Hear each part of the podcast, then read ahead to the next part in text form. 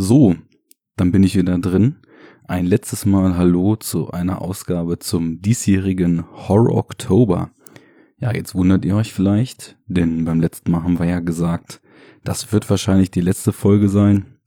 Aber ich muss sagen, irgendwie hat mich das gewurmt, weil der Horror Oktober, jetzt mittlerweile sollte ja auch jeder von dem Konzept gehört haben, beinhaltet ja nun mal, dass man sich 13 Horrorfilme sucht, über diese 13 Horrorfilme bloggt, twittert, podcastet, äh, Movie pilotet oder einfach nur sinniert. Und andere machen 10, andere machen 7. Und äh, das ist auch alles cool, weil man kann ja auch im Vorfeld sagen, 13, das ist mir viel zu viel. Und wir haben es ja offen gehalten und sind jetzt bei 12 hinten rausgekommen. Und das fühlt sich irgendwie schon so an wie auf der Zielgerade der Sprit ausgegangen oder kurz vor Schluss dann doch keinen Bock, gemacht, bei Bock mehr gehabt und naja, letzte Folge haben wir gesagt, wir sind ja nicht so ambitioniert. Scheinbar schon, denn äh, mich hat's gewurmt und deswegen schiebe ich jetzt hier zu einem Film, den ich auch im Horror Oktober noch gesehen habe, nochmal eine kleine Solo-Nummer hinterher, so dass wir dann auf die 13 kommen, dass wir vor allem auch irgendwie niedliche B-Movies, die bis jetzt so ein bisschen unterrepräsentiert waren, in den Horror Oktober nochmal reinholen und äh, ja, überhaupt, dass das Ganze dann insgesamt ähm, einen runden Abschluss findet. Also ich sag's mal so, äh, diejenigen, die einschätzen müssen, ob das, was wir hier tun, äh, cool ist oder nicht cool ist, seid sowieso ihr. Aber ich fand es insgesamt irgendwie, was wir diesen Horror Oktober gemacht haben, doch so aus meiner Warte durchaus befriedigend und äh, durchaus auch nach, nach meinen Vorstellungen und nach dem, was ich so gedacht hatte, was im Endeffekt äh, der Plan sein soll. Weil ich muss ganz ehrlich sagen, ich habe ja ähm, die, die letzten Jahre den Horror Oktober immer bloggend und schreibend sozusagen ähm, hinter mich gebracht und hatte eigentlich immer schon Bock, äh, das auch mal podcasten zu tun. Aber irgendwie ist natürlich schon so eine Hausnummer, so 13 Sendungen äh, in einem Monat. Das muss man halt erstmal bringen und das muss man erstmal alles hinkriegen. Und irgendwie war immer so der Gedanke, nee, das, das ist eh viel zu viel, das kriegt man nicht hin. Aber ja, es ist halt eben doch so, dass, dass äh, ich sagen würde, man kriegt es hin, weil wir haben es jetzt hingekriegt. Und ähm, es gehört halt unheimlich viel Planungsaufwand und unheimlich viel Zeit dazu. Es war jetzt auch, sagen wir mal, schon ein bisschen anstrengend irgendwie. Aber es hat sich gelohnt, meiner Meinung nach. Nur eben diese eine Sendung fehlte. Äh, wir mussten mal zwischendurch schieben. Mich haben irgendwie Bazillen und Viren mal wieder gekriegt. Da haben wir eine verschoben und dann wurde es sowieso schon eng und dann ist ein Film nicht gekommen, den wir eigentlich noch machen wollten. Und zack, bist du raus und kannst es nicht mehr reinholen. Zu der Sendung, die da ausgefallen ist, ich habe da eigentlich äh, mit einem Gast was geplant gehabt, um mit dem zu reden, ich tierisch Bock gehabt hätte. Und das wird auch noch stattfinden. Also ich kann mal so viel verraten, dass es ein etwas unbekannterer Carpenter sein sollte. Ähm, wenn das Ganze jetzt unter anderen Vorzeichen und frei von irgendwelchen, das muss in diesem Monat Restriktionen passiert, dann würde ich sagen, vielleicht weiten wir das ganze Ding auch noch mal ein bisschen aus und machen aus äh, ein Carpenter, der etwas unbekannter ist, vielleicht auch eine Handvoll von den etwas unbekannteren Carpentern. Wir werden sehen. Also die holen wir auf jeden Fall nach. Fürs erste werde ich aber jetzt ähm, in so einer lockeren Rausplauder-Manier nochmal einen der Filme, die ich quasi abseits des Podcasts für den Horror Oktober, naja, was heißt für den Horror Oktober? Ich habe ihn äh, für mich gesehen, weil ich Bock auf den Film hatte, aber er passte nun mal äh, thematisch ganz gut in den Horror Oktober rein und äh, war also nicht als Verpodcastung eigentlich geplant, aber ich mache das in einer kleinen Solo-Nummer jetzt hier nochmal so als, als runden, lockeren, entspannten und auch nicht allzu langen Abschluss. Ähm, ich habe Killer Clowns from Outer Space, ein herrlicher Titel zu einem herrlichen Film gesehen. Und ähm, zu Deutsch heißt das Ding Space Invaders, ist auch super easy verfügbar, weil auf Netflix äh, eigentlich eine B-Movie-Perle aus dem Jahre 88, mh, hm, wenn ich mich nicht irre, genießt das Ding so eine Art Kultstatus. Ähm, wobei das sind natürlich so Begriffe, mit denen man immer vorsichtig sein muss. Also Kult, ja, was ist Kult? Genauso ist es ein Film, dem viele wahrscheinlich ohne mit der Wimper zu zucken und ohne weiter darüber nachzudenken das Label Trash-Film aufdrücken würden. Wo ich auch vorsichtig mit wäre, also beziehungsweise generell vorsichtig mit bin. Naja, sei es drum. Es ist eine kleine B-Movie-Perle von 88 und wie der Titel schon sagt, es geht um Killer Clowns from Outer Space. Ähm, so, ja, so, bescheuert, wie das klingt, so bescheuert, aber auf eine sehr, sehr positive Art und Weise, wie ich finde, ist das Ganze auch. Kurz mal noch ein bisschen was zu den Eckdaten. Ähm, irgendwie geht das ja kaum, dass man noch nie was davon gehört hat. Also selbst diese ikonische Schrift wie das Killer Clowns mit K, beides äh, auf dem Poster geschrieben ist, selbst das ist ja irgendwie in die Popkultur eingegangen. Aber ähm, sei es drum, erstmal noch mal kurz ein bisschen Roundup, äh, wer da wie mitgewirkt hat. Der Film ist von Steven Kiondo, Siondo. Ihr wisst, Namen aussprechen ist nicht so mein Ding. Das ist jemand, der eine überschaubare Karriere als Puppeteering Artist hat. Also hat bei verschiedenen Filmen auch bis ins Jetzt rein, unter anderem zum Beispiel bei Team America ähm, oder bei, auch bei älteren Sachen noch eben aus den, aus den 80ern, TV-Filme, Kurzfilme, auch viel bei Serien etc. Also nicht die Riesen-Vita und auch nicht die größten Filme hat er eben das Puppeteering gemacht. Ähm, mehr oder weniger ebenso viele Credits hat er dann eben auch für Special Effects, unter anderem äh, für so coole Filmreihen wie die Critters, die für mich auch so ein bisschen ja Stoff meiner Kindheit und Jugend sind ähm, und irgendwie so so Horror Comedy und Horror Irrsinn, der, der mich damals auch schon begleitet hat, den ich aber auch schon seit ja mittlerweile wahrscheinlich mehreren Jahrzehnten nicht mehr gesehen habe. Und als Director ist im Grunde genommen dieser Film hier mehr oder weniger das einzige, was er so gemacht hat. Wieso, weshalb, warum, das sei dahingestellt ob der Film dafür verantwortlich ist, dass er nie wieder einen machen durfte, das werden wahrscheinlich viele Leute so sehen. Ich fände es schön, wenn er in dem Stil noch ein bisschen weitergemacht hätte. Also es war sein Regiedebüt. Dann kam fast 20 Jahre später mal ein Kurzfilm und zwei Serienepisoden. und jetzt ist angekündigt, dass Return of the Killer Clowns from Outer Space in 3D irgendwann wohl mal kommen wird. Naja, also ich denke mal, seine, seine Nische, die er gefunden hat, ist das Puppeteering und da der gute Mann auch 54 geboren ist, ist sowieso die Frage. Also der, der steht eigentlich ja so nach, nach unseren Maßstäben kurz vor dem Ruhestand. Ob da nochmal groß was kommen wird, keine Ahnung. Oder ob er es einfach bei dem belässt, was er gemacht hat und mit verschiedenen coolen äh, Puppendesigns und Puppeteering äh, Supervising Jobs eben auch im, im Rahmen dessen, wo er tätig war, was für die Filmgeschichte beigetragen hat.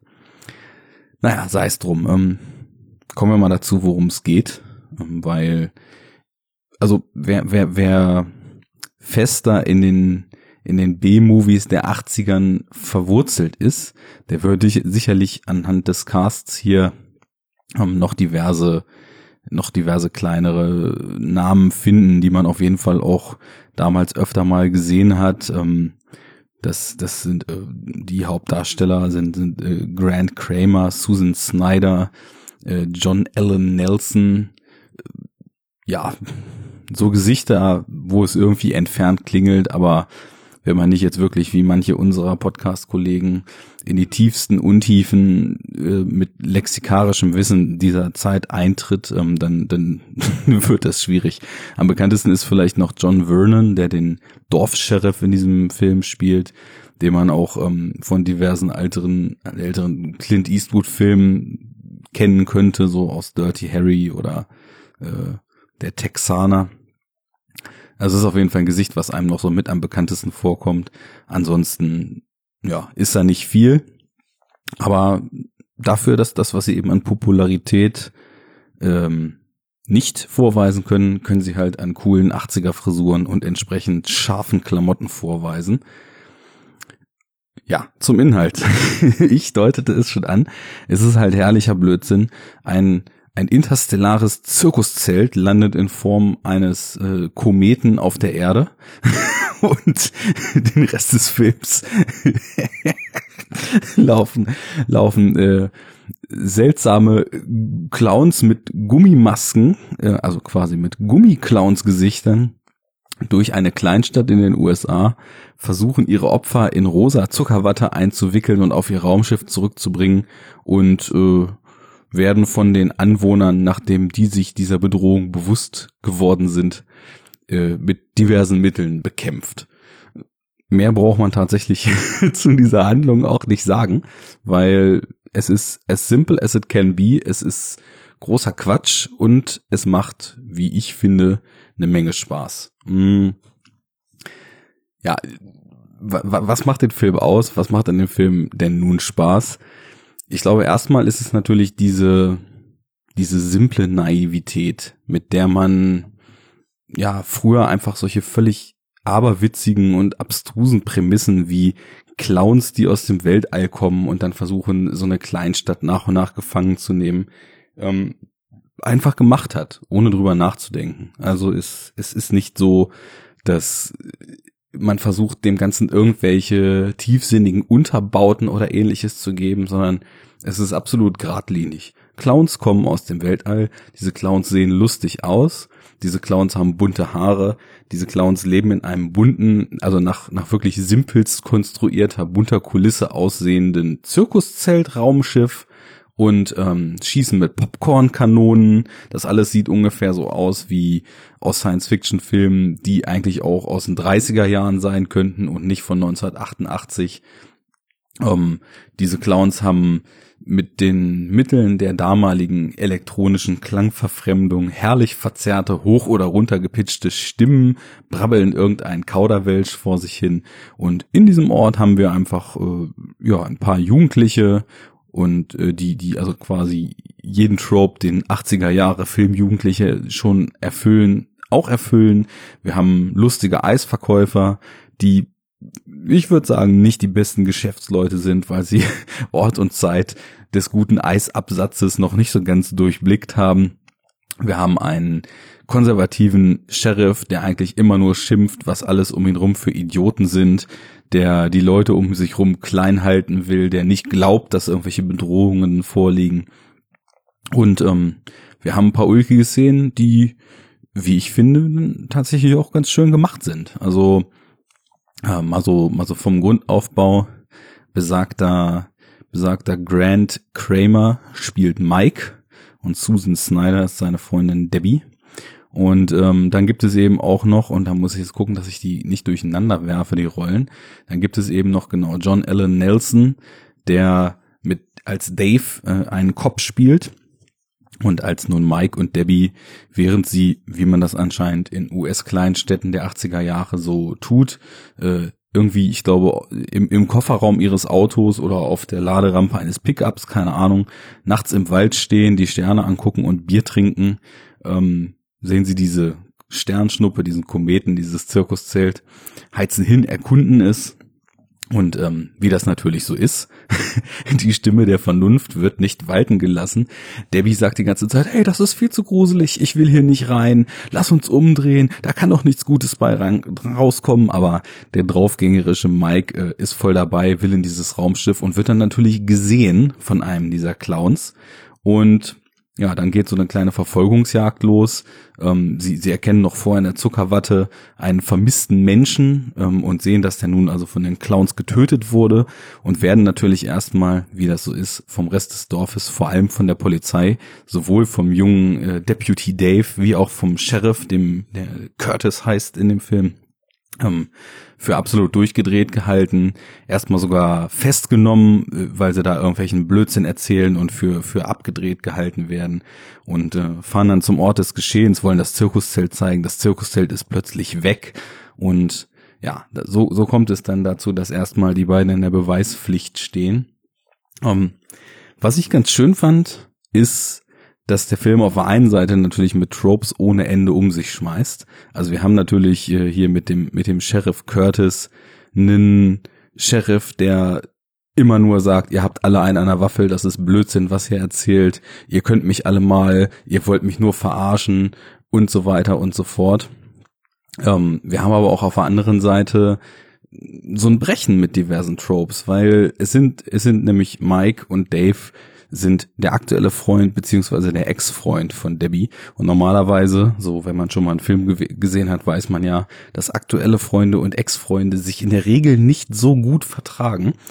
Aber hier ist es nämlich eben so, dass als Dave dann merkt, dass es diese Clowns wirklich gibt, ähm, dass sie sich zusammentun und dass sie selber, also dass sie zusammen versuchen, irgendwie einen Weg gegen diese Clowns zu finden.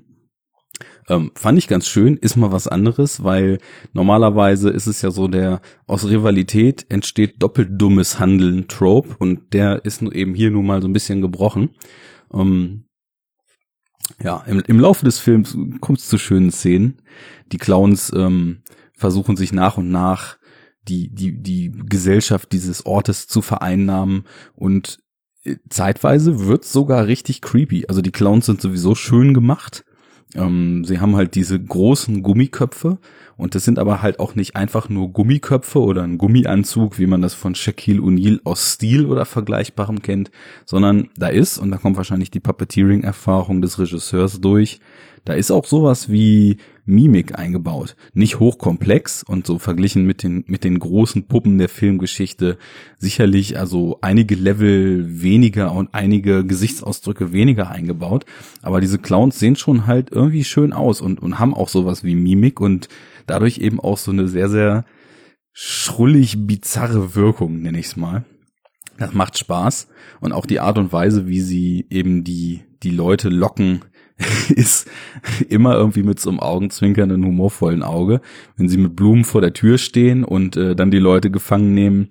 Aber wie gesagt, es wird auch mal creepy. Also als zum Beispiel der eine Clown ähm, draußen vorm Fenster steht und ein kleines Mädchen aus einem Diner locken will, ähm, da kippt dann plötzlich die Stimmung auf so eine sehr, sehr unangenehme Art und Weise. Und ich glaube, dem Filmemacher war sich auch schon bewusst, dass ähm, ein seltsames Wesen oder egal wofür es nun auch mal stehen mag, ein jemand, der kleine Kinder aus Dinern lockt, irgendwie nicht so witzig ist, egal wie man da drauf guckt. Und äh, plötzlich wird's halt irgendwie auch creepy. Und zwischendurch haben wir auch schön kreative Szenen. Der eine Clown macht Schattenspielchen, die werden zu einem selbstständigen Dinosaurier und fressen die Leute auf, die da, die da stehen. Und ich glaube, das ist dann auch sogar der Punkt, wo ähm, Dave merkt, okay, das, was Mike hier erzählt, das macht Sinn.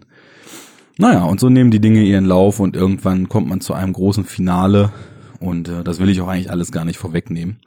Denn äh, das soll eigentlich ein kleines, kurzes Ding, was einfach vielleicht ein bisschen Lust auf den Film macht werden.